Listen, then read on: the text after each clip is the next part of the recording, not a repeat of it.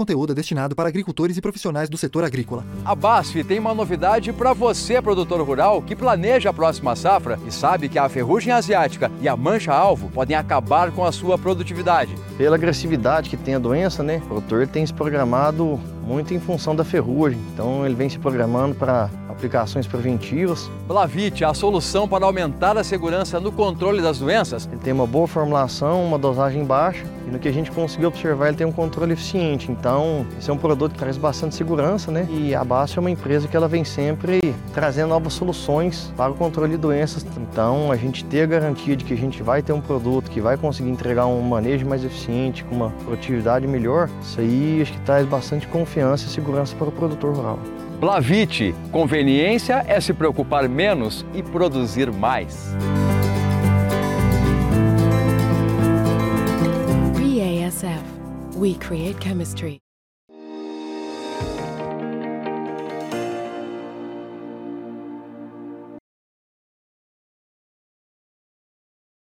Olá, amigos do Notícias Agrícolas no ar, mais um boletim de mercado olhando para a precificação da soja, principalmente lá na Bolsa de Chicago.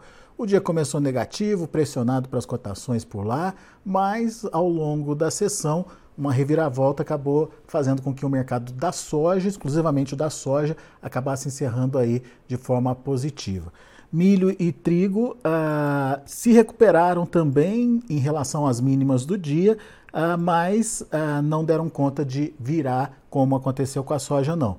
Para entender esse movimento e principalmente as motivações para essa variação nos preços lá em Chicago, nosso convidado hoje é o João Pedro Tieme, analista de mercado lá da AG Resource, AG Resource Brasil. Seja bem-vindo, meu caro. Muito obrigado por estar aqui com a gente uh, e nos ajudar a entender essa movimentação e uma virada da soja, né, João? O que, que aconteceu? Como é que foi o dia para os negócios lá em Chicago?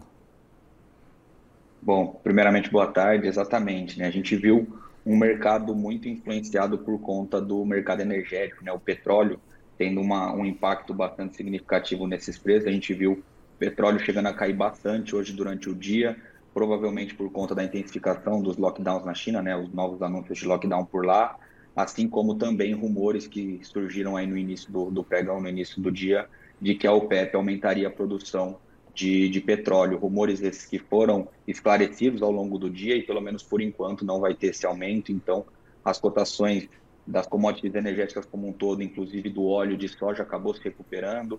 O farelo, que já vinha dando uma certa sustentação os preços de soja, também ajudaram com que a soja encerrasse o dia no positivo, enquanto o milho e o trigo, como bem colocado, não conseguiram reverter o cenário.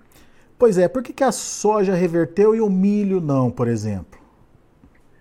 No caso do milho, a gente vê que muita dessa pressão vem por conta da, da demanda de exportação norte-americana, que vem bem abaixo do ano passado, né?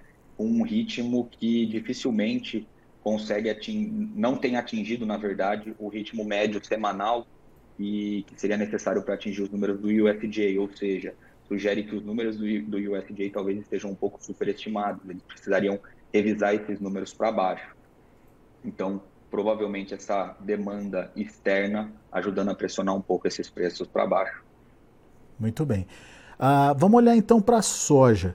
É, o que, que, a gente pode entender desse mercado? O mercado está firme aí acima dos 14 dólares por bushel, hoje recuperando mais pelo menos 7, 8 pontinhos aí em relação ao fechamento da sexta-feira. O que, que, a gente pode esperar e uh, quais são os fatores que ainda podem influenciar na, no rumo desses preços, João?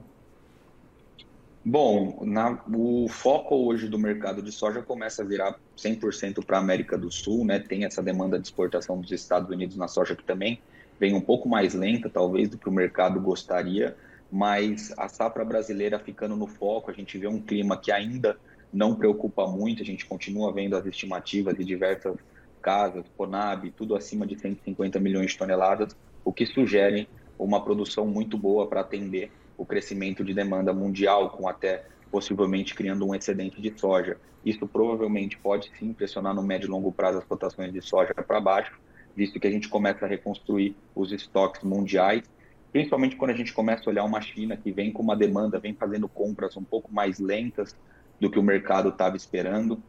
provavelmente aguardando a entrada aí de uma safra recorde aqui no, no Brasil, uma safra talvez boa na Argentina, né, que é uma região que vem preocupando um pouco mais, mas tiveram algumas chuvas agora no final de semana. Então, basicamente, uma safra sul-americana muito boa, onde ela conseguiria é, arbitrar melhor as compras dela, né, com preços mais atrativos. Mas a China não teria que comprar para se abastecer, ou pelo menos para garantir aí uma recomposição de estoque até o final do ano, João? Muito disso ela fez, ela conseguiu elevar né, o que a gente chama de cobertura de curto prazo para esmagamento dela por conta da, da moeda especial, né, o dólar soja, que muitos chamaram, lá que foi instituído na Argentina em setembro. É, ela fez muitas compras por lá, né, teve um, um grande avanço nas vendas da Argentina por conta desse câmbio especial, e boa parte disso foi destinada à China, e provavelmente o que a gente tem de informação até o momento é de que esse câmbio deve voltar, né?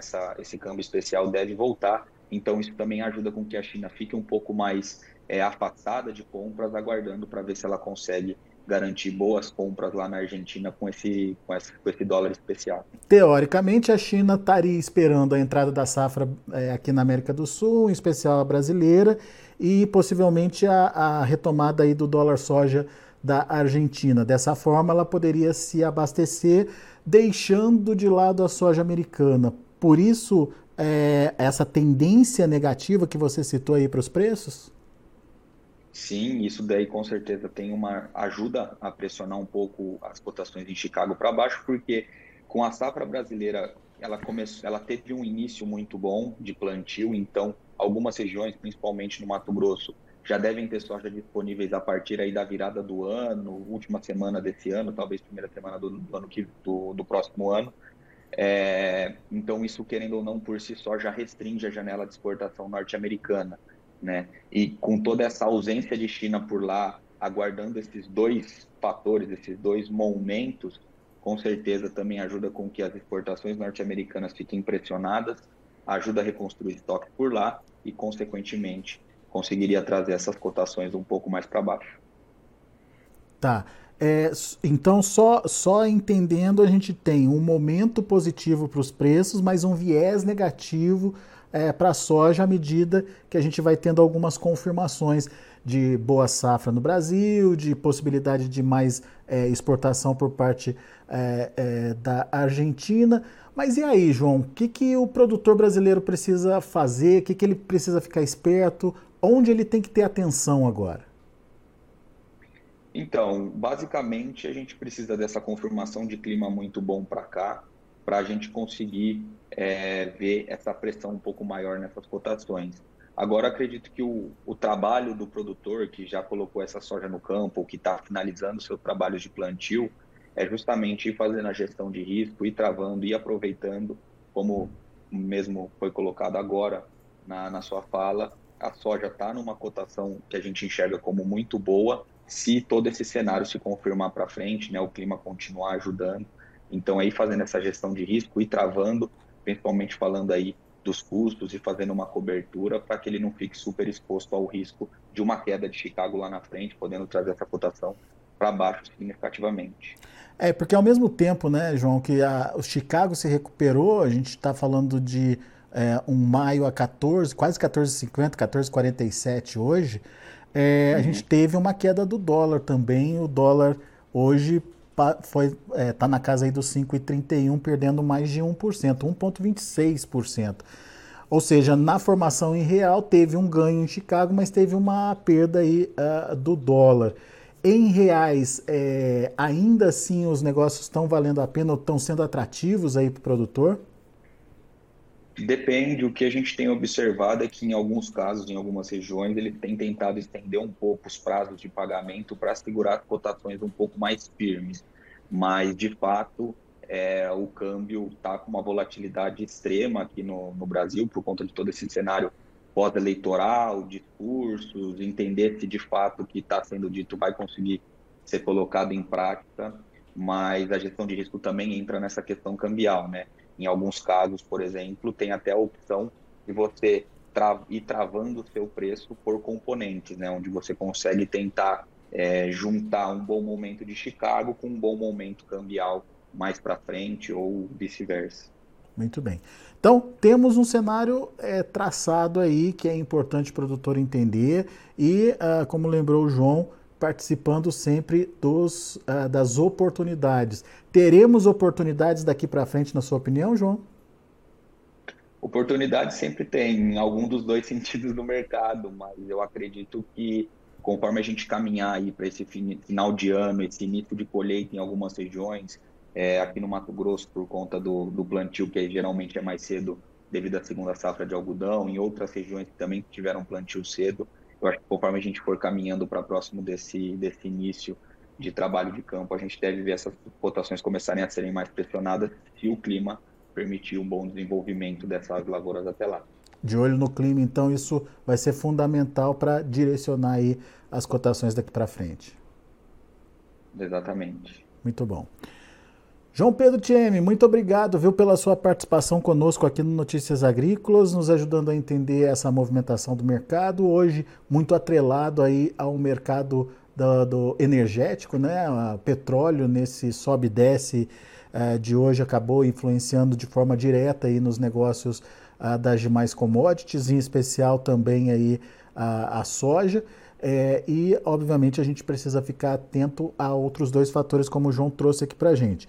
A questão do desenvolvimento da safra aqui no Brasil e da consolidação de uma oferta grande por aqui e a possibilidade da Argentina voltar com o, o tal do dólar soja, que deixa a soja argentina competitiva em relação à americana e isso pode, de alguma forma, é, trazer o, o, consumidor chinês aí para o mercado argentino, deixando é, de comprar ou diminuindo as compras ali é, nos Estados Unidos, o que não é bom para preços. Afinal de contas, é, a demanda nos Estados Unidos é o que faria o mercado voltar a subir. Então, ficar atento a esses dois fatores, é, principalmente nesse momento aí é, que a gente está acompanhando do mercado para ver o novo rumo da soja. Por enquanto tá bom. A gente está falando de soja aí ah, para maio, que é a nossa referência de negócio aqui no Brasil, a quase 14 dólares e meio.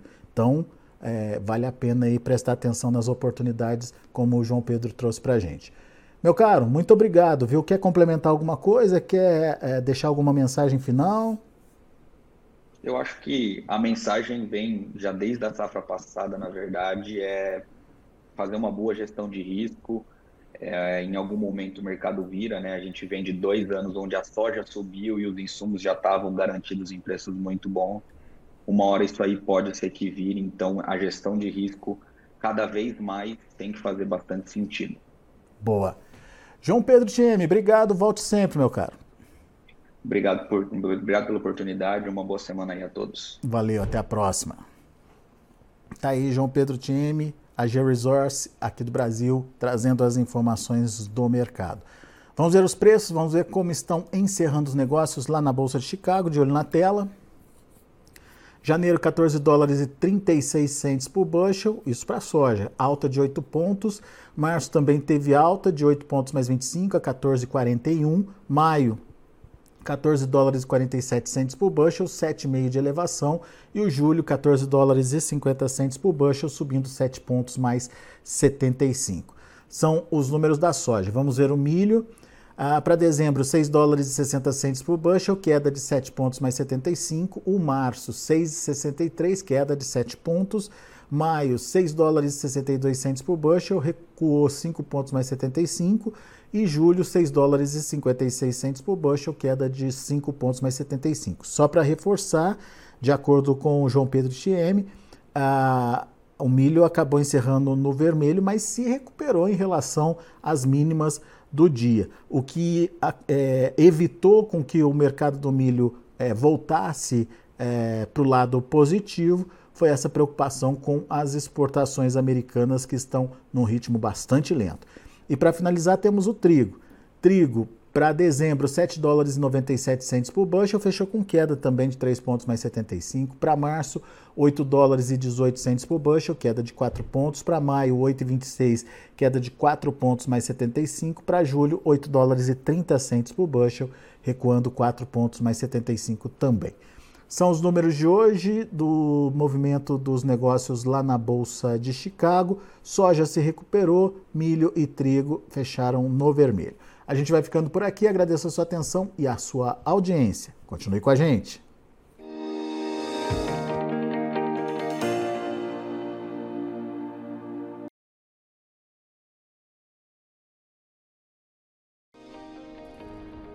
Se inscreva em nossas mídias sociais no Facebook Notícias Agrícolas, no Instagram arroba Notícias Agrícolas e no nosso Twitter arroba Notiagre. E para não perder nenhum vídeo, não se esqueça de nos acompanhar no YouTube e na Twitch Notícias Agrícolas Oficial.